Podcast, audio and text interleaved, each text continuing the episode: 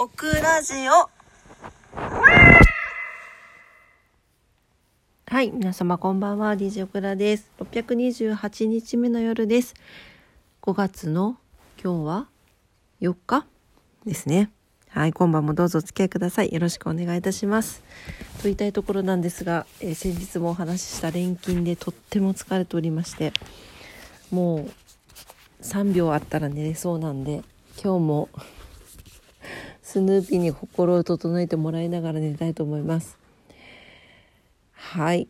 えー、なんだろう結構読んでるはずなんですけどねなんか読んでない読んだ読んだら印つけとけばいいんだよねこれにね。ね。そんなことしてないからね。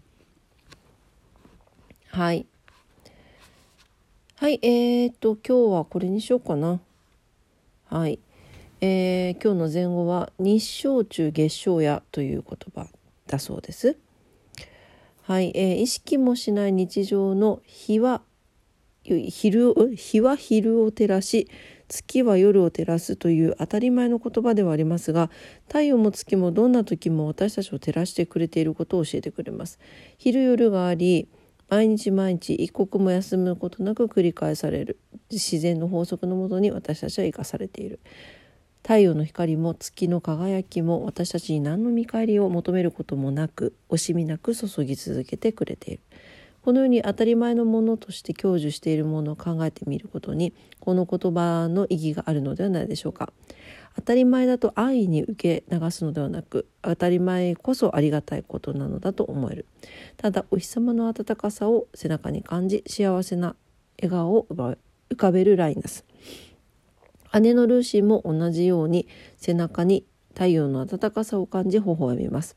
こんな当たり前でささやかなことに幸せを感じ感謝できた時に日は昼を照らし月は夜を照らすの精神が真にわかるのかもしれません。ということで。いいねこれね。これあのライナスがポツンと立ってるところに姉のルーシーが歩いてきてそうするとライナスが「じっとして背中にお日様の暖かさを感じるんだ。いい気持ちでしょ？って言うんですよ。そしたら2人とも顔が気持ちがいい顔になっていてしかも無料だしっていうふうに言います。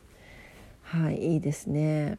見返りを期待せずに惜しみなく注ぐ太陽や月のようにというサブタイトルが載っていますけれどもいやこれ日常が一番の幸せだっていうのをちょうど今日の夜あのグッグと LINE をしていたところでございました。はい。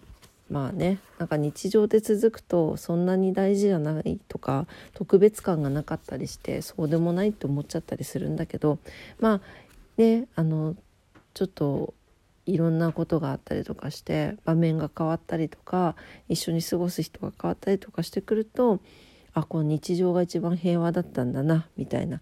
日常が一番幸せだったんだなって感じれるね。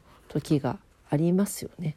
うん、でそこにあの見返りをね求めずに日々過ごしていきましょうという前後でございました。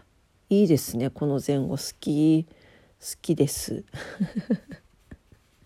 誰この言い方 はい、えー、というわけですいませんもう脳のみそが全く反応してませんのではい、えー、今日の前後でした。してませんのでって何なんだろうね。はい、えー、日照中月照やでした。はいというわけでそういえば今日皆さんいかがお過ごしだったですか？ねゴールデンウィーク中ですけど天神はですねめちゃんこ人多いなんでっていうぐらいすごい多かった。です。ね人に疲れちゃうねほんとね。はいというわけでえー、今晩も夜のクラジオを聞いてくださってありがとうございました。明日もね、皆様にとって素敵な一日になりますようにお祈りしております。超ショートバージョンで申し訳ございませんでした。それでは、おやすみなさい。バイバイ。